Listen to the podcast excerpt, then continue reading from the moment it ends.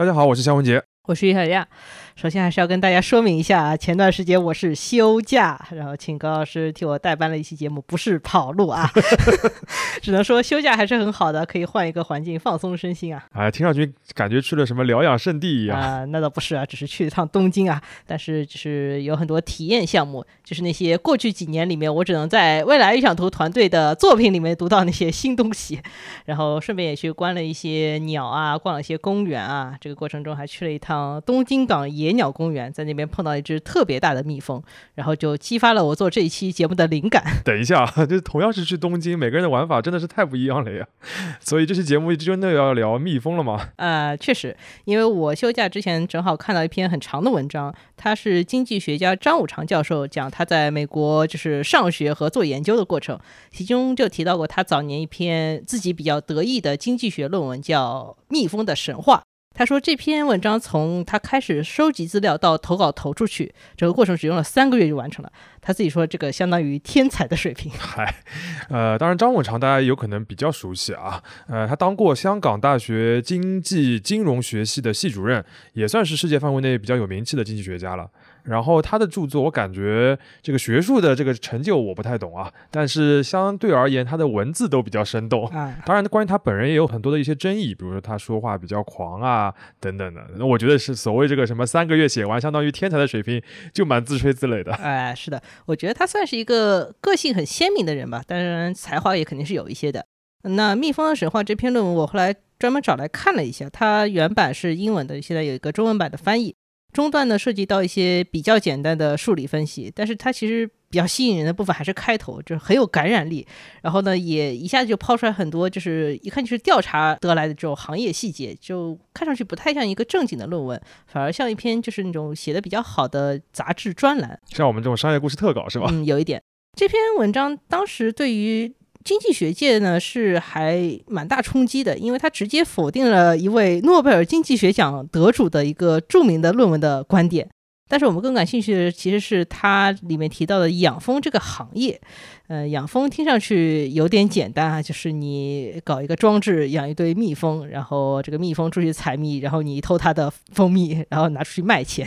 实际上呢，就是养蜂这个行业水蛮深的，就是它的牵扯面和它的深度远远超乎了我们的想象。所以也就上升到了经济学家之间争论的这个地步了，是吧？嗯，有一点。而且在这篇张五常的论文发表之后呢，整个美国的养蜂行业的发展思路的确也发生了很多变化，它变成了一个。其实挺精细的，所谓交易的体系啊，这个都有交易制度了吗？养个蜜蜂而已，确实有一些超出我们的常识认知啊。当然，我们对于养蜂本来就没有什么常识啊，所以这期节目呢，我们就想从这篇和蜜蜂相关的经济学论文出发，来讨论一下养蜂产业的面貌，也看一下学界对于这个行业的判断。然后呢，也看一下就是学界的一些讨论，对于美国和中国两地的养蜂行业是否就是产生了足够的影响，以及这两个国家现在蜜蜂产业又发展到了什么地步。没想到又是一期农广天地的节目啊！呃，就像之前节目说的，就是农业是一个我们很想长期讨论而且经常讨论的话题。养蜂其实是一个很小众的行业，一般人确实很难关注到，所以能够找到这么一个切入点，让大家了解一点新知识，我们也特别愿意尝试。还是那句话，如果你在日常的学习、工作和生活中想到了任何值得真正深入探讨的商业话题，都可以通过各种各样的方式来告诉我们。OK，感觉今天的节目会蛮有意思的，那我们赶紧开始吧。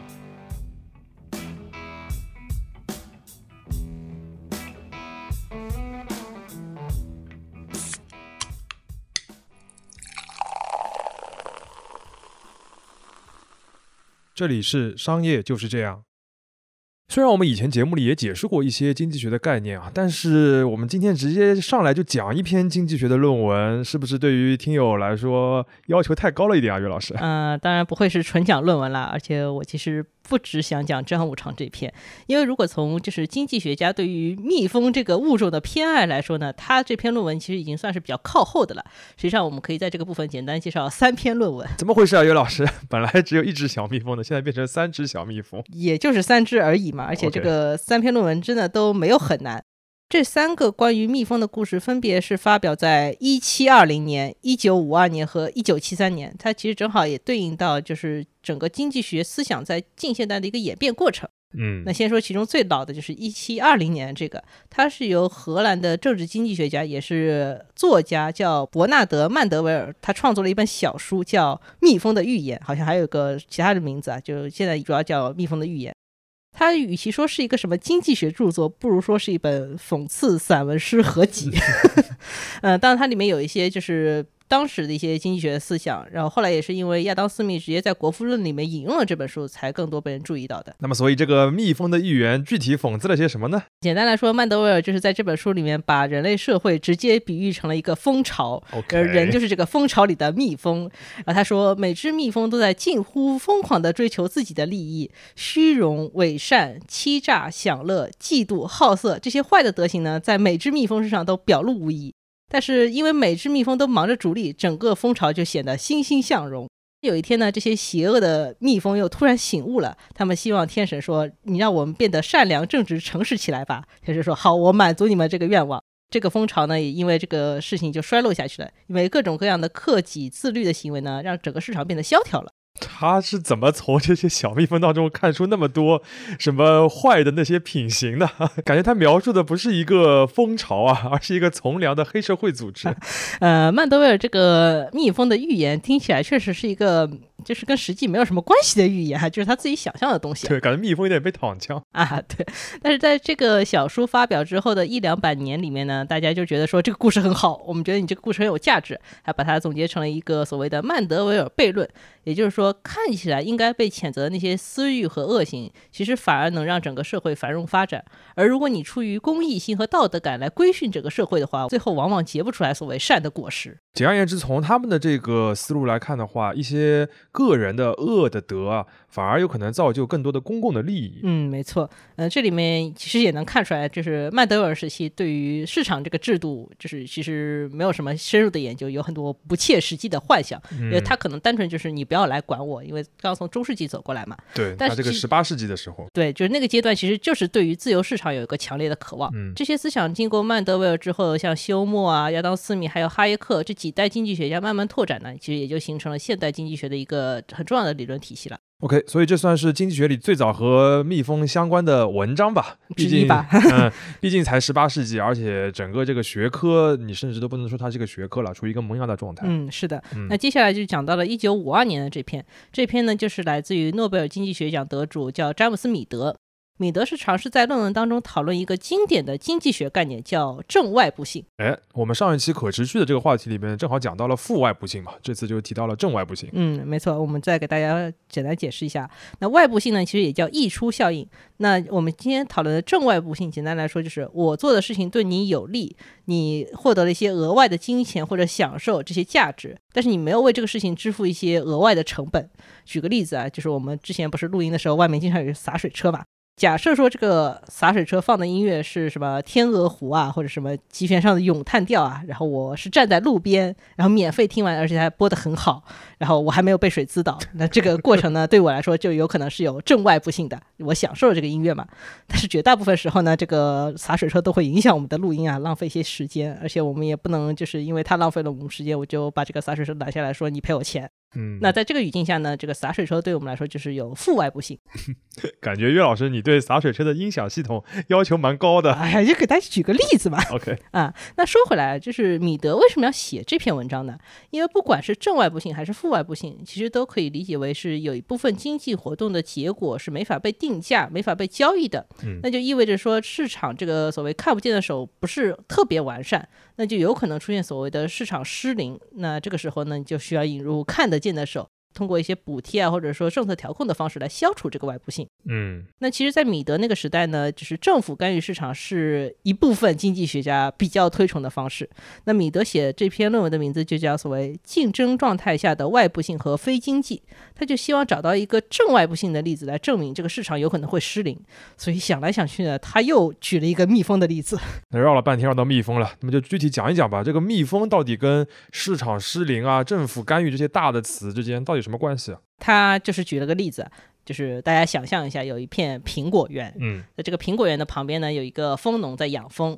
那么在大自然的规律之下，会发生什么呢？就是在这个苹果树开花的时候，蜜蜂会去这个苹果园采蜜。嗯那在这个过程中呢，这蜜蜂还能顺便帮这个苹果园授粉。所以说蜂农在这个过程中获得了一些额外的蜂蜜。然后苹果园完成了授粉，可能会结出更多的苹果。等于双方都给了对方提供了一些正的外部性。嗯，是的。嗯，但是这个里面有一个问题啊，就是说对于养蜂人来说，就是帮苹果树授粉这件事情不是他的工作目的啊，他只是来采蜜的。嗯，呃，那虽然说这个果园的苹果因此收成变高了，但是养蜂人没有办法分享这部分收益。嗯，那反过来对于果园主来说呢，这个苹果树为蜜蜂提供了花蜜，这个也不是他本来的意愿，嗯，然后他也没有办法从那个蜂农手上多收到钱。在这种情况下，其实双方的这个资产都没有达到所谓理论上的最大收益，嗯，双方呢就有可能说没有意愿去增加投入，也就是说养蜂人不会去，就是说帮助你授粉授得更好，去额外增加一些蜂箱。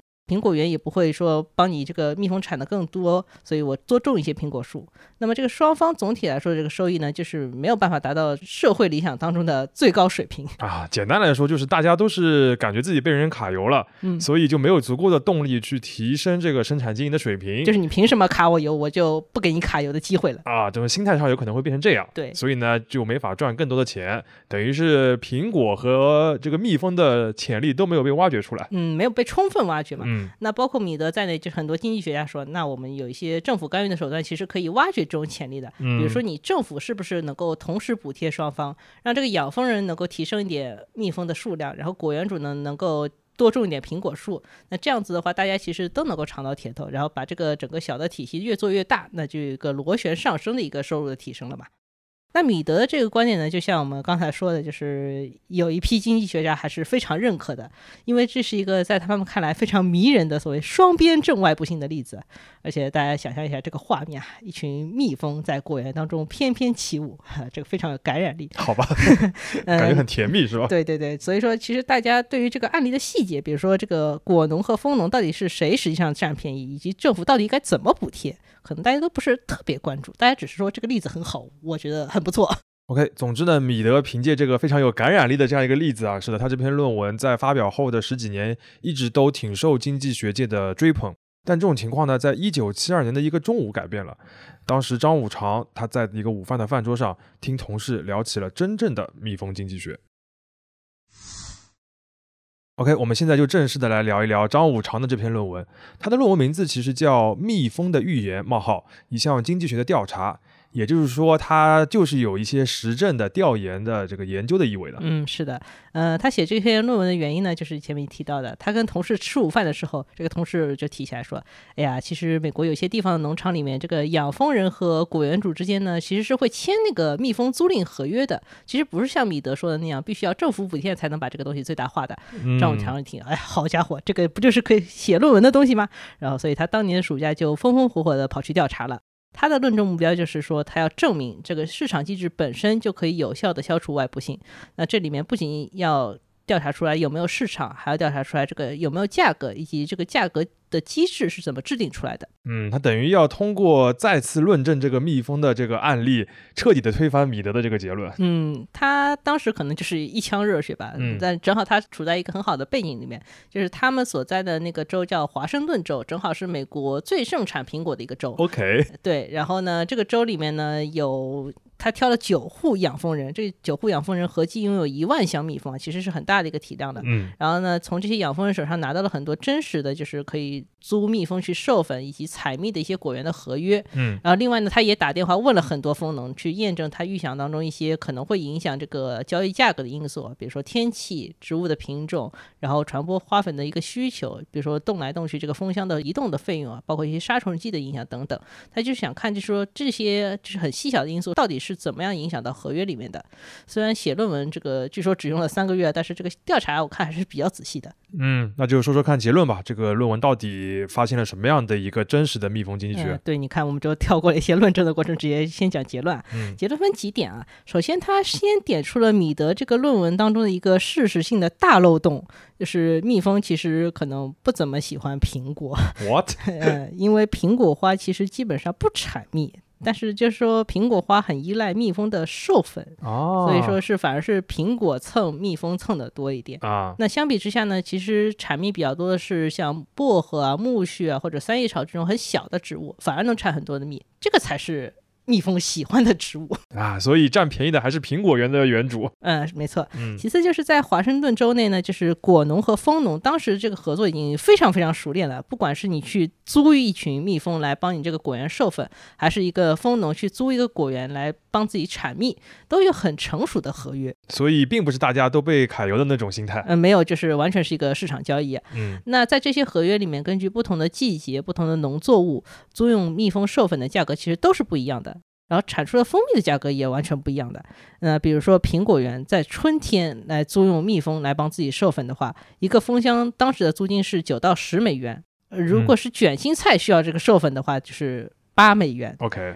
然后比如说到了夏末初秋，这个其实是一个比较高产的产蜜的季节，就反过来是蜂农要付钱给农场主，让他们蜜蜂在这里采蜜的一个季节。那比如说他借用一片火烧之后的野草地，这也是产蜜的一个很高产的一个模式的嗯一个背景。那在这个情况下，它的就是租这片野草地的租金就是一个蜂箱要付二十五到六十五美分。，OK，这其实只是最基础的一些，还有更多复杂的玩法。比如说这个蜂箱的租金啊，未必是要付就是真实的美金，嗯。你也可以选择货币和蜂蜜的这个组合方式来付钱，就是你可以直接把这个产品给到他，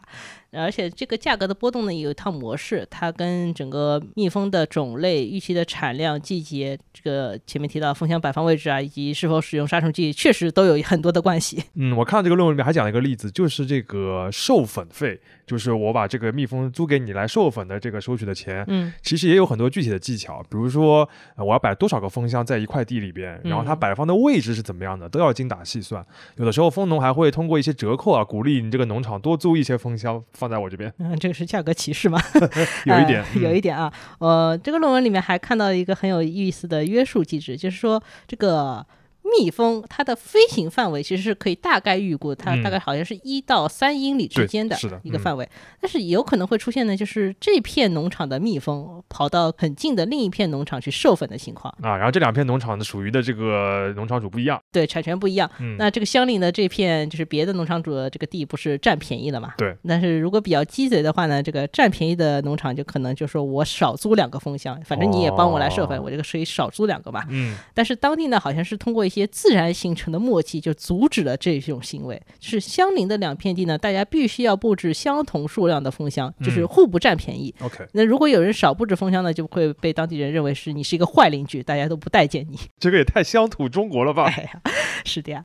还有一点要说明的就是，在张五常调查期间呢，美国其实正好有两个专门针对蜂农的政府支持计划，一个是保底收购价，就是收购蜂蜜的一个保底收购价。嗯但是因为这个收购价明显比当时的市场价要低，所以没什么用，大家都不太在意它。另外一个就是说，如果这个蜂农的蜜蜂因为这个农农场里面杀虫剂不当的喷洒死掉了，这个蜂农其实是可以向联邦法院寻求补偿的。但是蜂农发现这个举证过程过于的麻烦，所以也不是很在意这个。好吧，总结一下的话，就是首先哪些作物更依赖那个蜜蜂的授粉，然后蜜蜂更依赖哪些作物来产蜜，这个其实不论是庄园主还是蜂农，他们都一清二楚，就嗯没有什么人有机会能够占别人很大的便宜的。其次呢，他们基于这种一清二楚的条件之下呢，已经形成了一套定价和支付的方式，而且是非常充分的竞争啊，所以我们看那个价格其实很透明的。呃，理论上的来说的话，租一个蜂箱来授粉的这个定价，会逐渐的趋近于你增加的果实产量带来的这个收入。嗯同样的，反过来就是你租一个果园来采蜜，要付出的租金呢，也会逐渐的趋近于你多生产出来的这些蜜蜂的价值。嗯，这个听上去就非常的就是充分竞争下的一个市场平衡啊，就是主打一个盈亏平衡。嗯而且从经济学的角度来看，就是米德所说的那个蜜蜂带来的正外部性，其实完全是可以被定价，这个是被张五常论证非常清楚的。嗯，等于是彻底的推翻了他原来的那个个假想的那个苹果园的样貌了。嗯，对的。那到这里呢，岳老师简单就把这三篇跟蜜蜂相关的论文介绍了一下。本质上，我感觉这其实是一个不同时代、不同流派的经济学家通过这个蜜蜂的案例来隔空交锋这个立场的或者是观点的这样一个过程啊。嗯他们讨论的问题其实是所谓市场主导和政府干预之间的这样一个关系。嗯但是在实际操作当中呢，米德是空想了一个农业的例子来佐证自己的观点，而张五常更多是用直接的实地调研来证伪了这个例子。没错。那么我有一个个个人的问题啊，于老师，就是米德这样一个方式显然是不太严谨的吧？那这样的不严谨的论文为什么还会大受经济学界的欢迎？呃，关于这点啊，张五常自己有一个解释，我觉得挺有意思。他说，理论上的引经就是引引别人的话嘛，就是引用的人不敢乱来。因为你引错的话，被引的人会反驳你，就是你引错我了。嗯，但是事实的引经是另一回事，就是胡乱引用别人的这些话的话，在经济学当中好像很常见。嗯，比较常见是一个什么情况呢？就是一位作者举了一个假设的例子，然后第二位作者呢就引而据之，然后经过三四个人反复的引用呢，他好像就变成了一个实例，一般的作者就深信不疑。其实张五常这个说法呢，另外一位诺贝尔经济学奖得主叫乔治斯蒂格勒，他其实也说过类似的话。呃，斯蒂格勒就说，这个经济学家完全跟普通人是一样的，也会犯错误，而他们最常犯的错误，或许就是日益容易相信其他经济学家。前面我花了比较长时间讲论文，希望到这里就是还剩一些听众朋友，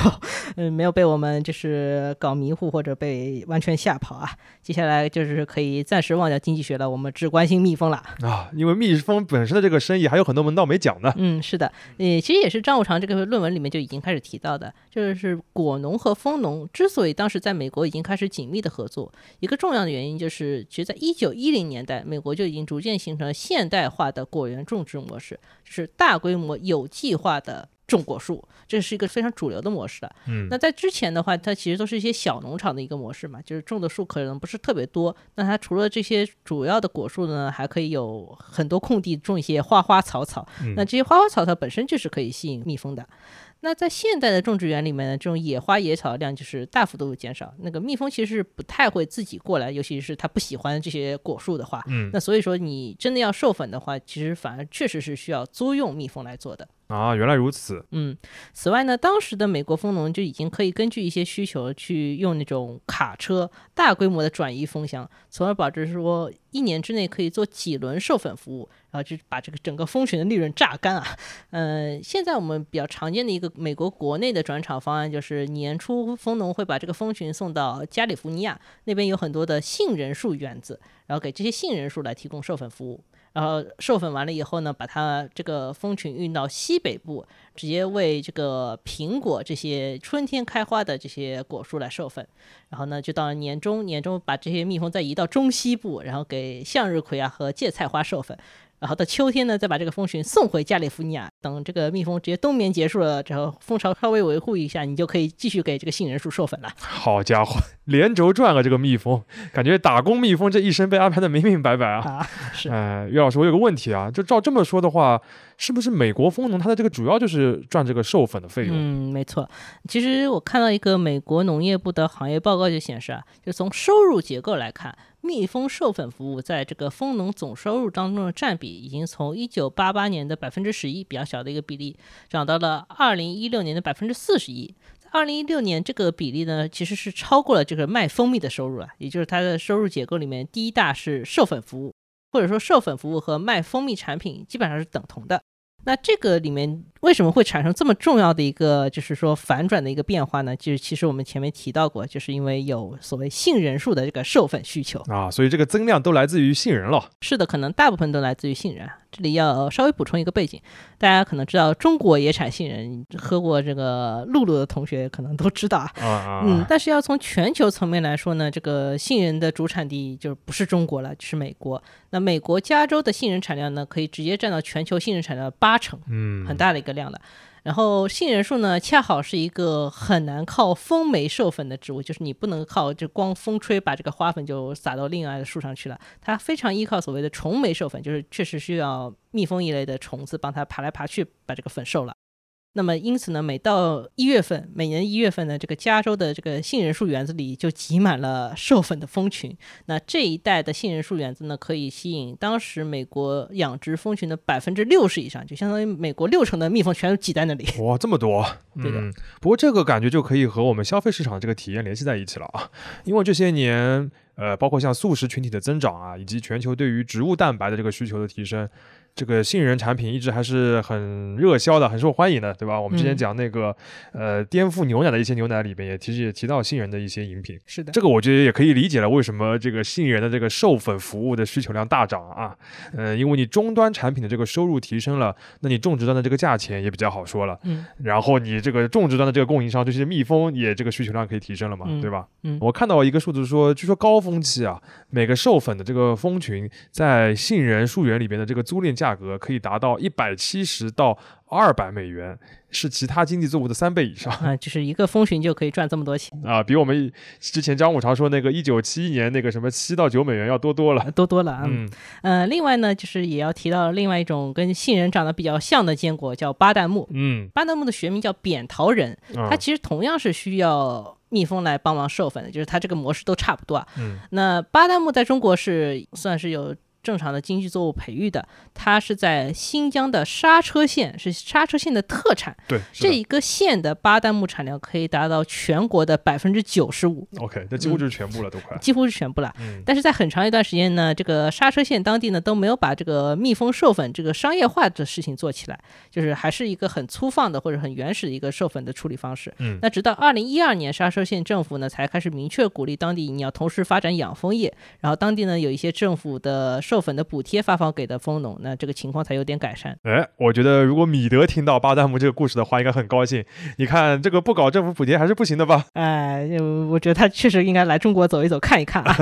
那关于中国的蜜蜂产业呢，我也是看了一些资料以后发现呢，其实讨论授粉致富，在中国的蜂农里面还算是很超前的事情啊。哦，呃，中国呢其实是所谓的产蜂大国，那年蜂蜜产量可以达到五十万吨。这个五十万吨是什么概念呢？就是世界蜂蜜产量三分之一。哦，而且我们中国常年是蜂蜜的贸易顺差状态，就是出口量是其实很大的。嗯但是跟很多农产品的情况类似啊，就是高产其实很难带来高价。那目前中国蜂农收入的大头呢，基本上还是集中在蜂蜜啊和蜂王浆这样的就是实用的蜂产品上面。那么市场上面这个蜂蜜的均价其实一点都不高，就是一斤二三十块的。然后这个收入水平是什么水平呢？是国际水平的零头。啊，这个只有国际水平的零头，是不是稍微有点过分低了？嗯，就是很低很低。那这个其实里面有很多方面的问题啊，一个是出于成本考虑呢，就是国内有一些商家会用果葡糖浆，这个果葡糖浆其实是个成本很低的一个就是工业化的产品，去嗯勾兑那种很便宜的假蜂蜜。这些假蜂蜜出口出去的啊，其实就很容易造成就是对整个中国蜂蜜产品的一个信任危机。嗯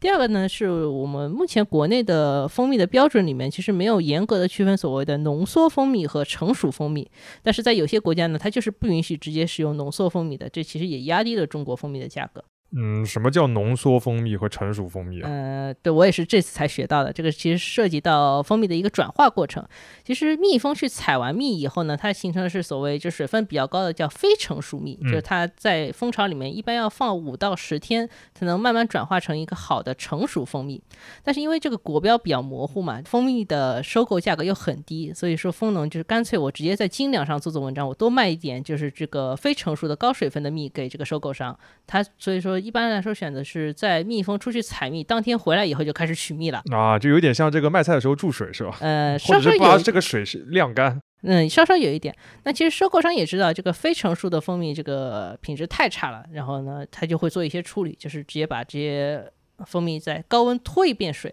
然后呢就做成了保质期更长，也更适合现在商超渠道的一些浓缩蜂蜜。但是这个高温脱水过程中呢，就显然会损失掉一些比较有价值，像生物酶啊，还有一些营养成分。大家都知道这个营养成分不行了，以后你也卖不上价。嗯，这个感觉就是有点我们前面讲到的螺旋下降的一个感觉了啊，嗯就是大家各自都在往标准往下降的这样一个过程。嗯相当于是这个标准本身其实与市场的需求是有一定脱节的，然后导致了现在这些产业里多少有点杀鸡取卵的这样的一些现象发生，对吧？嗯然后这个价格也往下压了。其实呢，已经有一些业内人士意识到了，就是说，一方面我们要把这个蜂蜜的品质提上来，就是不能再卖这么烂的蜂蜜了。嗯另外一方面呢，也一定是要向这个授粉这种高附加值的农业服务方向来去做一些探索，来为蜂农争取更高的利润空间。嗯那我看到二零二二年六月，《中国科学报》采访过一位就是中国农业科学院蜜蜂研究所的所长，叫彭文军。彭文军给出了两组数字，第一组就是他统计下来发现说，中国蜂蜜的产值是每年五百亿元，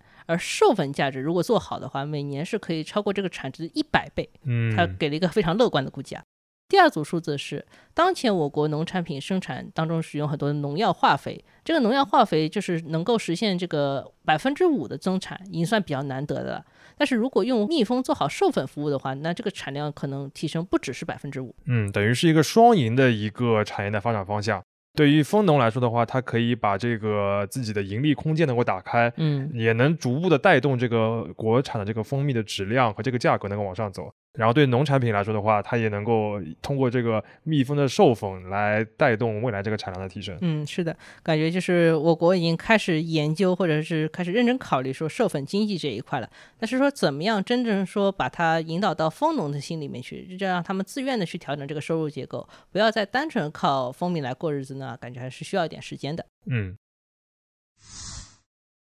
我们前面讲完了中美两个国家在所谓蜜蜂产业结构上的差别啊，最后我们再来简单讨论这个全球养蜂业近年的两大烦心事。还有烦心事啊？啊，有一点点啊。嗯首先就是又又讲到这个加州的杏仁树授粉大潮啊，这个当中有些隐患，因为它我们一开始说这是一个从早春就要开始的过程，嗯那个为了赚早春这个起早贪黑的钱呢，这个蜜蜂是十足吃苦啊。首先呢，就是因为太早了，它打乱了蜜蜂原本的这个冬眠时间，它得早醒。好，啊，对，然后其次呢，就是我们前面讲的这个全美超过百分之六十的蜜蜂全部集中在一起，然后交叉授粉。嗯、交叉授粉的同时呢，其实蜂群之间也会有所谓交叉传染病的这个隐患。你别的蜜蜂带来的传染病，直接把这一片都干死也有可能的。嗯最后呢，就是其实是杏仁树日常生长当中，其实需要打很多很多的农药，这个对于蜜蜂来说是特别危险的，就导致它们在授粉的过程当中，死亡率其实是会比其他的就是说昆虫种类是要更高一些的。哇，这个蜜蜂的工作环境也太残酷了吧？嗯、我们看到有个说法，就是说蜂农赚的这个钱，其实就是在送自家的蜜蜂上战场啊。嗯，但是如果说你就把这个授粉变成一个所谓的商业化的服务的话，嗯那这些风险因素其实都是可以所谓量化的计算，然后你把它折合一个概率啊，或者折合一个损耗率啊，你折合到成本里面去，嗯你大概还是可以算出来自己因为这个事情少赚了多少钱，嗯以及你还能够接受少赚多少钱的这些问题的。嗯就是说，你可以去补嘛，嗯就是你如果死了这些蜜蜂，你去补一些蜜蜂，只要补的这个蜂群的价格足够合理的话，你其实还是能保证赚不少钱的。啊，这是一个没得感情的蜜蜂机器啊。那所以另外一个烦心事是什么？嗯，另外一个就是一个比较全球化的一个事件，叫做蜂群衰竭失调，也叫蜂群崩溃。哇，听上去好好可怕。这个事情从二零零六年开始呢，在全球很多国家都出现过。蜂群崩溃，简单来说呢，就是蜂农发现说，我过完冬以后，就有一部分工蜂集体失踪了，这啊个周围？这个周围活不见蜂，死不见尸，反正就找不到。嗯然后，二零二二年有过一轮特别大的，就是发生在韩国。那韩国当时是有七十八亿只蜜蜂集体失踪了。然后当时好像国内有一些专家根据国内的那个蜂蜜产值折算了一下，说韩国蜂农当时的损失合计有四亿元人民币之多了。我觉得“蜂群崩溃”这个词，这个崩溃形容的是这些蜂农啊，就是对因为你都找不到他们在去哪里了，是不是？对，就是人比较崩溃啊。啊、所以这个这么频繁出现的这个蜂群崩溃，呃，到底是什么原因呢？到目前为止，没有一个特别明确的解释。啊，呃，有很多种说法，但是嗯主流观点有两种。第一种是说呢，因为现在有一些基因改造的作物，它的花粉对于目前的这个蜜蜂品种呢有比较大的影响。嗯另外一个原因就是全球不是近几年这个天气都比较走极端嘛，嗯这极端天气其实是突破了蜂群原本适宜生存那个温度区间。大量的干旱又进一步导致这个蜜蜂的食物减少了，最后这个工蜂呢就放弃了原有的蜂群，决定离家出走。好吧，感觉就是这些工蜂他们受不了这个公司集体的这个罢工辞职了啊。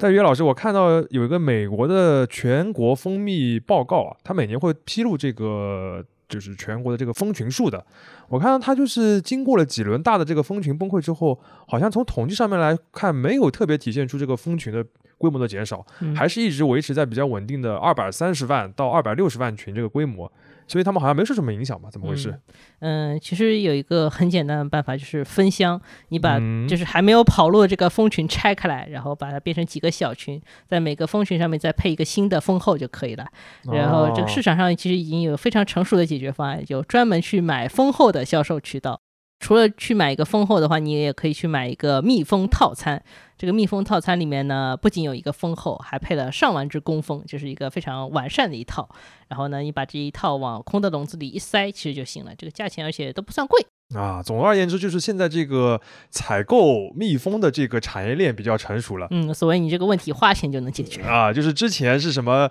加州那边这个杏杏仁园里边的蜜蜂什么感染了感染病，你可以靠这个买这个蜂群补，然后现在崩溃了之后，你也可以靠买这个蜂群来补。对，它就是变成一个非常商品化的一个商品的东西，而不是一个完全农业的东西了。OK，那么今天呢，我们从三篇论文出发啊，带大家简单的探讨了一下，呃，蜜蜂的经济学。在这些话题当中呢，好像很多问题，就像刚才所说的，都能够花钱就能解决啊。比如说，原来是无心插柳的这个蜜蜂的授粉，现在就发展成为一门很不错的收费的服务。再比如像这个前面讲到的蜂群崩溃这样的问题，也可以用钱来缓解。在历史上呢，农业始终是一个要和许多大自然的不确定性博弈的过程。某种程度上来说，能用钱解决的事情越多的话，也意味着农业就越能把握这种不确定性。不管是政府的介入和引导，还是农民之间自发的定价机制，都在让农业变得越来越像一门生意。而经济学家们可能只是恰好注意到了这个变化。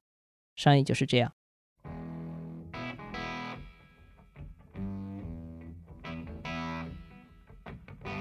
感谢收听这一期的《商业就是这样》，你可以在各大播客平台收听我们的节目。如果喜欢我们，可以在苹果播客内点击关注，也可以在小宇宙平台给我们打赏，就会对我们很有帮助。期待你在各个平台与我们交流，下期见。